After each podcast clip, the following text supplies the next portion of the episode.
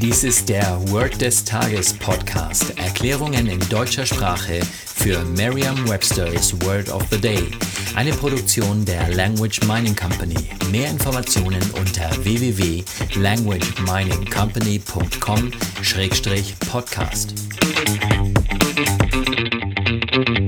Das heutige Word des Tages ist Fraud, geschrieben F-R-A-U-D. Eine englische Definition ist a person who pretends to be what he or she is not in order to trick people. Eine Übersetzung ins Deutsche ist so viel wie der Betrüger oder der Schwindler. Hier ein Beispielsatz aus Merriam-Webster's Learner's Dictionary. He claimed he was a licensed psychologist, but he turned out to be a fraud. Auf Deutsch so viel wie er gab vor, ein geprüfter Psychologe zu sein, doch er stellte sich als Betrüger heraus. Eine Möglichkeit, sich dieses Wort leicht zu merken, ist die Laute des Wortes mit bereits bekannten Wörtern aus dem Deutschen, dem Englischen oder einer anderen Sprache zu verbinden. Klingt Fraud nicht ein wenig wie Frog, also der Frosch? Wenn Sie mir zustimmen, dann nehmen Sie doch einfach den Frosch als Bild, um sich daraus eine Eselsbrücke zu basteln.